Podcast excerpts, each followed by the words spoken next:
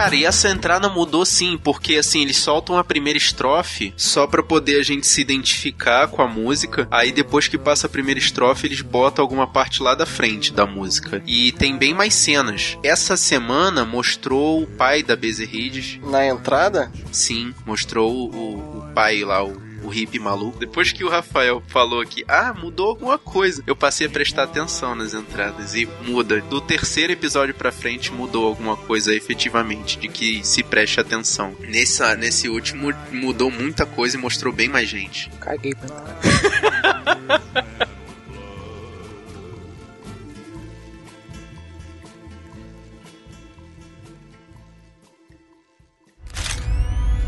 As terras do estado começam na floresta. A gente só fiscaliza incêndio e plantação de maconha. Algumas cabanas estão aqui desde os anos 30. Parece que foi há semanas. Pode ter sido há mais tempo. O lugar foi completamente mexido. Vamos procurar, mas pode não dar em nada.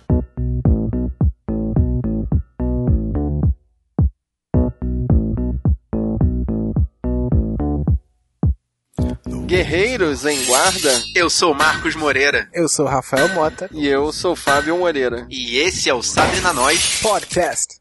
Uncut,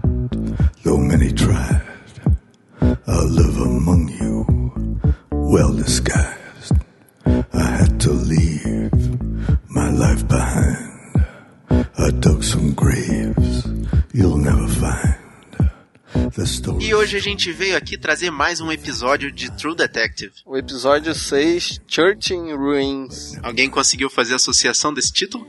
Alguém? Alguém? A igreja ruína? É. Qual igreja? Não tem igreja. Pois é. Acho que tem alguma coisa relacionada à religiosidade ou coisa semelhante. Não sei. Eu não consegui fazer associação. Quer leite? Açúcar? Puro. Quase derrubou minha porta para ficar com essa cara? É, eu sei que o episódio já volta de onde terminou o episódio passado, né? No Stop. Tá o Ray e o Frank fazendo uma DR lá tensos, os dois sabendo que estão com a arma apontados um pro outro, né? Já começou na melhor cena do episódio, né? É aquela coisa do ah, você é meu melhor amigo. Eu achei muito bom essa chamada do você é meu melhor amigo. É, e o Ray achando que foi traído, né? Que foi usado ali. E eu acho que, que era o objetivo secundário ou até mesmo o principal do Frank, né? Ele só não esperava que tinha dado o nome errado pro Ray. Eu acho que ele também entrou de bucha nessa situação. Eu acho que ele não sabia que aquele nome não era realmente o cara que pegou a mulher do Ray. Mas o, o Frank consegue enrolar ali, meio quebrar na ideia, né? A tensão e fala que precisa do tal do HD lá. Eles continuam nessa situação, né? Que esse, esse HD realmente tem que ter alguma coisa muito importante, cara. Que eles estão nessa, nessa ganância desde, desde o segundo episódio. Pelo que eles falaram é filmagens da festa, de uma das festas, que queima muita gente, né? Mas pra ele estar escondido há um tempo assim já, né? Fazendo mistério desse HD há quantos, quantos episódios já? Tipo, quase metade de uma temporada já fazendo mistério Vai fazer quatro episódios que eles estão falando desse negócio, desde aquele episódio que o, o Ray tomou um tirambaço no peito. Uhum, deve ter alguma coisa relacionada ao Casper, né? Bem gravado nesse HD. Mas o que eu achei bacana foi no final ali, quando o Ray vaza, a esposa do Frank aparece e ela tava só esperando ali de butuca atrás da porta também. Tava esperando pelo pior, imagino eu. Uhum, com a arma na mão já, né?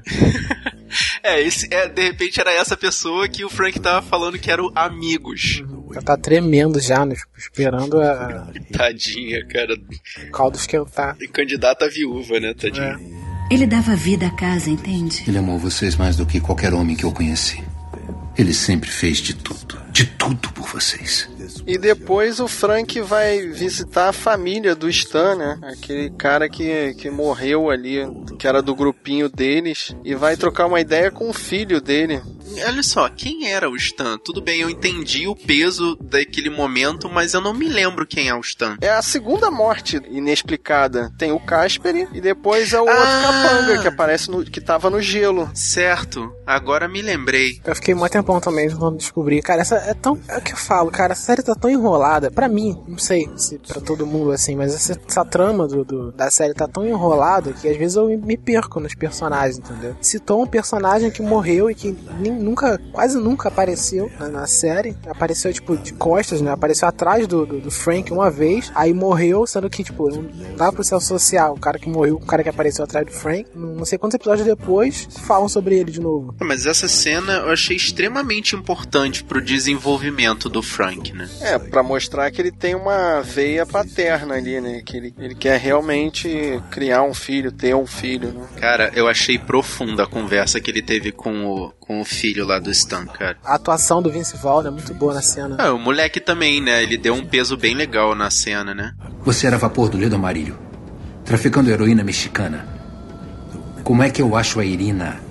Ele consegue capturar um dos integrantes lá da gangue que a Irina, a Irina faz parte e ele tortura para poder obter a informação de onde ela pode ser encontrada. Eu achei aquele lance dos pregos muito, muito maneiro. Aquela ferramenta, né, de pressão, é só dar uma porradinha, uma pancadinha ali, tchuf, É, exatamente, muito doido, né? E o lance do vai doer foi muito bem anunciado, né, cara? Eu achei muito louco. Mas eu achei interessante que um bandido mauzão finalizava o cara ali, né? E ele até arranjou um trocado. Ah, aquilo ali é a compensação, né? O cara vai ter que ir no hospital pra poder se tratar daqueles ferimentos, né? Eu entendi que ele tirou depois, né? Tava tirou o negócio que ele, Exato. que ele falou que vai doer porque ele vai tirar a parada. E depois ele vai atrás da Irina. Eu demorei pra entender o trocadilho. Ele fala qualquer coisa mexicana com mexicano, impasse mexicano com mexicanos. Ele falou que tava na, tava na lista dele, né? Aquela lista que faz antes de morrer. É a bucket list, né? Ele sempre quis ter um impasse mexicano com mexicano. A tradução ficou horrorosa, cara. Eu não tinha entendido o que, que era um impasse mexicano. Deve ser aquela cena, né? Que fica todo mundo apontando arma dentro de um ambiente fechado. É exatamente isso, mas a dublagem apareceu como sinuca de bico, cara. Eu achei que ficou ridículo. Cara, eu achei legal, sinuca de bico.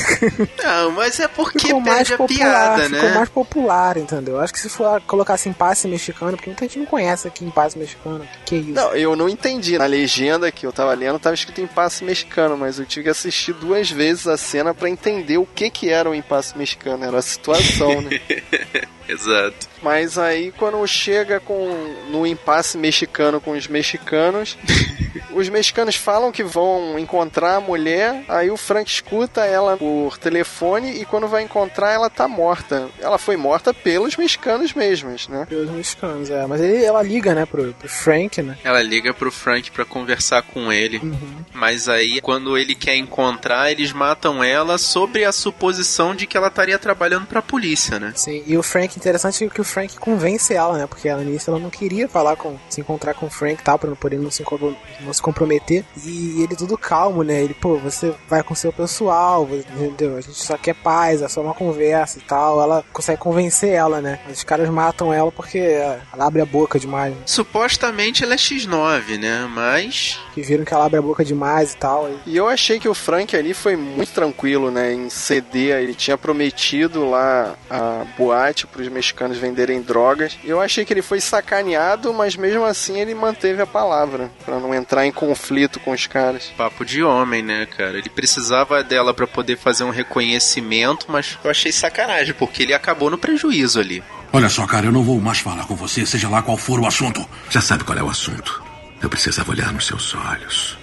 Enquanto o Frank tá resolvendo a situação dele com a Irina, o Ray tá correndo atrás do lado pessoal dele. Depois que ele toma conhecimento que o verdadeiro estuprador foi preso, ele vai lá falar com Pô, ele. e o cara não é ruivo, né? Eu crente que ia chegar um cara lá de cabelo vermelho pra ficar na cara que era ele, mas não, né? Continua essa dúvida. O cara também não é parecido com o filho. Cara, exatamente o que eu pensei, no, só que eu só percebi isso no final, cara. Quando, quando- na cena dele com o filho, né? Que é muito engraçado aquela cena, né? Que tá ele e o filho lá na- dentro da casa, né? E a, a mulher que tá, tá avaliando, ela é o que mesmo? supervisionando. Ela é uma supervisora dos encontros dele, é como se fosse uma pessoa do Tribunal de Justiça especializada em supervisionar encontros de, de pais com filhos, né, que estão com guarda. Mas não tem um nome disso, é né, assistente social. Mas que trabalhinho de merda esse, né? Que trabalho horrível. E vocês perceberam a piadinha que ele faz com o pai dele lá, o filho e o pai? Ele fala: Ah, tu quer ver o que? Quer ver algum jogo na televisão? Ela, não, quero, quero ver o Friends. E ele vai, o Ray faz um comentário jocoso lá pra assistente social. E quando ela responde ele atravessado, ele fala: Ah, vai lá, procure seus friends na televisão. Ó a piada aí, a piada aí. Caraca. Exatamente, procure seus amigos na televisão. Então, mas esse aí foi o momento que ele meio que desistiu de tudo ali, né? Que ele entrega o filho mais cedo pra esposa e vai dar uma festinha solitária que o Tim Maia chamaria de triatlo. Como assim, triatlo? Pra quem leu a biografia do Tim Maia, ele explica o que, que é triatlo. É o uísque, cocaína e maconha. Caraca, Caraca. Mas assim, antes dessa cena realmente que ele se desaba aí na- nas drogas e na bebida, o mais importante dessa cena foi o não importa o que aconteça, Luke, eu sou seu pai. Sim, porque foi a, a última carta que ele teve com a esposa dele, né? Que foi não fazer o teste de paternidade. Ele preferiu desistir do filho a ter a certeza de que o filho não era dele. Eu achei outra cena de partir o coração, né? Então, mas será que ele realmente nunca mais vai ver o filho? Ah, ele vai dar o jeito dele, sei lá. É engraçado, né? E ele, eu acho que ele nem, nem ele percebeu, né? Mas pelo lance do, do- do DNA, né? Aí tá tudo comprovado mesmo, né? Que o cara é o pai, né? Mas eu acho que não vão tocar de novo nesse assunto, não. Tipo, ah, se ele é o pai, se ele não é o pai. Só vai aparecer na, na novela. Tem tanto episódio pra isso. E eu também achei sutil a questão da cena, tipo, pré e pós drogas, né? Que quando ele liga pra esposa, a casa já tá toda de cabeça pra baixo. Mas eu achei interessante a TV, tá bonitinha lá. Ah, não prestei atenção, tá? Tá, tá arrumadinha. Não pode se quebrar a TV, senão você não vai assistir o próximo capítulo. O tal assalto à joalheria Sable Fine foi de 2 milhões e meio em diamantes azuis. Eu sei, foi comigo que falou ao telefone. Homicídio duplo. Já o Paul, ele tava auxiliando a Anne naquele local de crime novo que eles encontraram. Aquele matadouro, né? Que lugar horrível, né? E, e foi uma mulher que foi torturada ali, né? O crente que foi o Casper, mas não, né? A gente chegou a falar né, no outro episódio, né? A gente deu, deu quase com certeza de que se foi o Casper que tinha sido torturado ali, mas não, foi uma outra pessoa. Sim, e a partir daquele local ali, a, a procura... aquela moça é a procuradora, Não, como se fosse a delegada, né? Eu imagino. delegada, né? E ela passa a ordem pro Paul ir procurar informação sobre aqueles diamantes azuis que eles tinham encontrado. E aí que ele vai visitar as joalherias, agora eu tô confuso. Ou foi no episódio passado? Foi no episódio passado que ele foi procurar a casa de penhor. Nesse ele vai numa seguradora, que ele consegue a informação de que aqueles diamantes estavam É, eu tô segurados. achando essa história do Paul meio, meio enrolação, né? Meio embromação. Parece que ele não tem muita função ali, né? Parece que a história dele deu uma travada. A história dele realmente tá a mais devagar de todas. Ah, Eu não acho só a história dele, não, cara. Eu acho a história de- dessa temporada, do True Detective, tá, tá muito enrolada, cara. Estão andando muito devagar. Assim, eu sei que devagar é, é, é o ritmo normal, né? De já de True Detective, né? Porque a primeira temporada foi um lance meio devagar também, entendeu? Apesar, né, de serem só oito episódios, né? Mas é, ela completou, ela fechou legal na primeira temporada. Essa segunda temporada, sei lá, não tô vendo um, um final assim tão, tão fechado quanto foi a da primeira temporada. É, não sei, né? De repente eles vão fazer alguma continuação que realmente não tá chegando ainda em lugar nenhum, né? Temos dois episódios só ainda. A partir do que ele obteve lá na seguradora, ele ficou sabendo que houve um, um saque a essa joalheria, só que os saqueadores foram assassinados pelos caras que levaram os diamantes. E a partir desse crime, ele consegue encontrar o, o policial que passa a história pra ele desse homicídio. Agora, eu não entendi ainda o que que, ó, aonde essa história desse homicídio vai levar. Eu achei enrolação isso aí também. Então, é mais dados, mais nomes que a gente não consegue acompanhar, né? Que cita e deixa pra lá. Pois é. Eu não sei por que se esforça tanto pra se isolar assim. Eu não me sinto fazendo tanto esforço assim. E a partir daí eles descobrem que a melhor fonte de informação mesmo é ir numa daquelas festinhas que estava envolvendo gente influente. E é por isso que a Anne vai buscar a ajuda da irmã para poder tentar entrar numa dessas festas. E é uma cena bem interessante, né? A gente vê ela com aquele, aquele boneco de treinamento ali, né? A irmã tentando conversar com ela e ela só fazendo aquele. Fazendo os movimentos do treinamento com faca, né? Muito caído também, né, cara? Muito, sei lá, avisando que Em algum momento ela vai usar aquilo ali. Então, isso que eu ia falar, isso foi só pra deixar a cena seguinte mais clara, né? Porque como é uma coisa muito rápida, só foi pra deixar bem claro o que que foi meio for dummies essa cena, né? Pois é. Foi desnecessário levando em consideração que a gente já sabia que a Anne carregava muitas facas, então a gente já supunha que ela tinha bastante habilidade. E o Paul também, na hora que estão os três, ele faz uma brincadeira com a faca da Anne, né? Ele... Ela olha pra ele sério. Só pra falar, ó, oh, a faca vai ser importante nesse episódio. De novo, é, pois é, mostrando de novo da faquinha, da faca, da faca. Achei bem forçado mesmo, mas eu achei mais legal a parte deles terem ido ali conversar pra, tipo, poder preparar a Anne, dizendo, ó, oh, tu vai querer entrar mesmo nessa festa, vai dar ruim, você sabe que ali é, como a própria Atena, né, a irmã da Anne falou, é f*** eu correr. Então, mas aí vai para essa cena da festa, que, poxa, na internet tava todo mundo alvoroçado, falando que ia ser uma cena de suruba. Sinceramente, eu achei mais fraco do que a cena daquele filme do Tom Cruise, de olhos bem fechados, que também tem uma cena grande, Sei. assim, de uma, de uma festa, né, de suruba, assim. Eu achei, eu fiquei muito decepcionado. Uhum. Eu achei que ia ser um Game of Thrones da vida real, mas...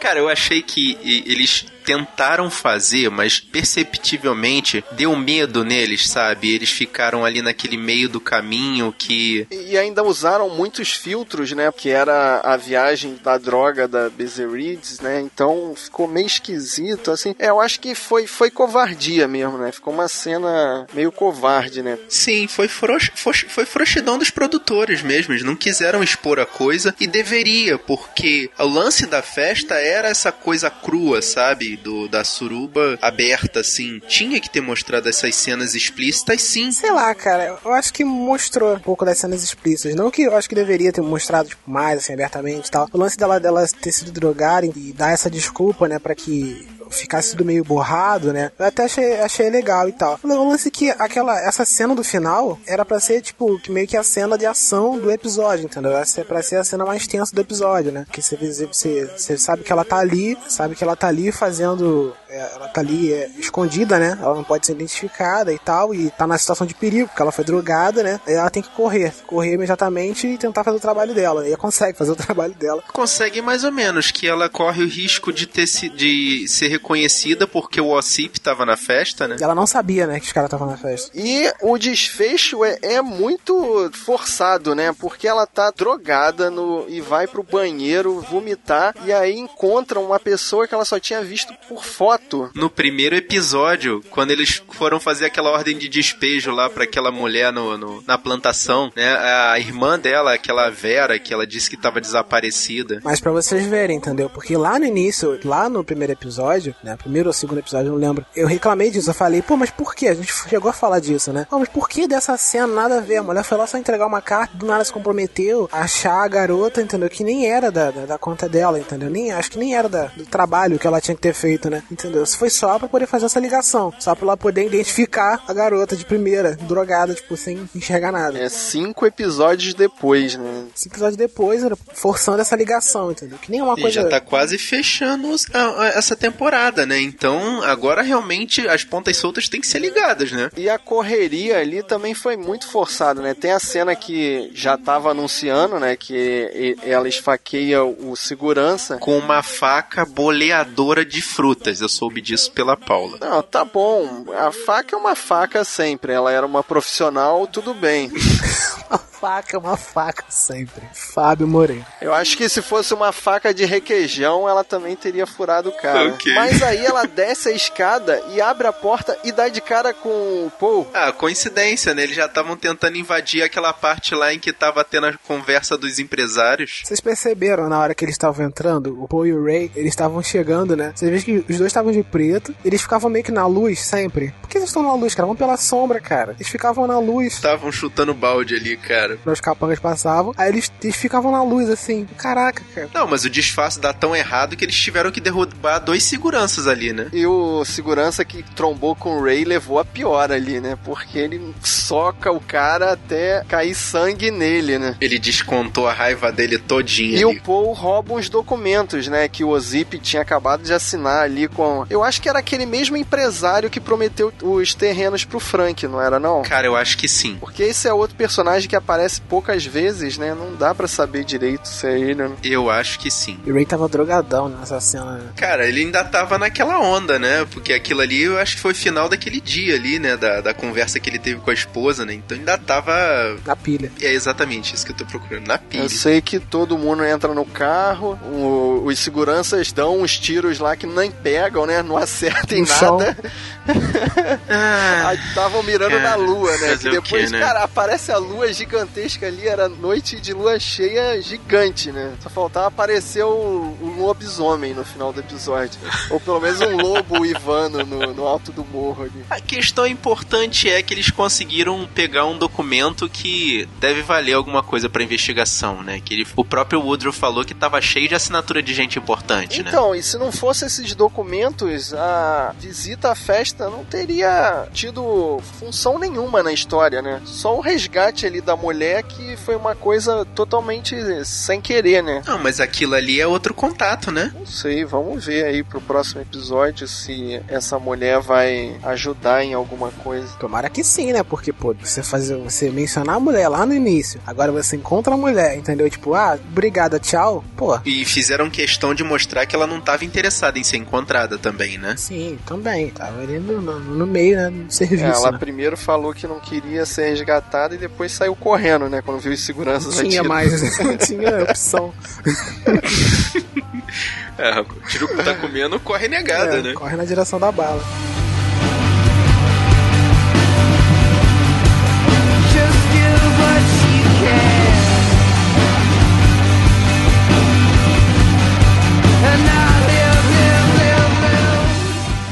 Guerreiro, o que, que você tá achando desse seriado? Você acha que vai realmente ter alguma conclusão a tempo? Faltam só dois episódios. Manda pra gente a sua mensagem, seja pelo sabrenanois.gmail.com, seja entrando aqui no sabrenanois.com.br, deixando seu comentário aqui no post e fala pra gente o que, que você tá achando. Se quiser falar com a gente nas redes sociais, a gente tem nosso Facebook no facebook.com.br sabrenanois. Segue a gente no Twitter, lá no twitter.com.br sabrenanois. Ou curte nossa página lá no Instagram, que é no instagram.com.br sabrenanois. E Se você quiser escutar os outros episódios do seriado, assina nosso feed. Entra lá no blog e clica lá no símbolozinho, ou então vai na iTunes Store e digita lá Sabrina Nós. Não esquece de deixar a sua avaliação e cinco estrelinhas pra gente. E você gostou desse episódio? Mostra pros seus amigos, mostra pros seus colegas policiais, mostra pra aquele pessoal que gosta de investigação. E espalhe a palavra da nós. Eu sou o Fábio Moreira. Eu sou o Rafael Mota. E eu sou o Marcos Moreira. E esse foi o Sabrina Nós Podcast.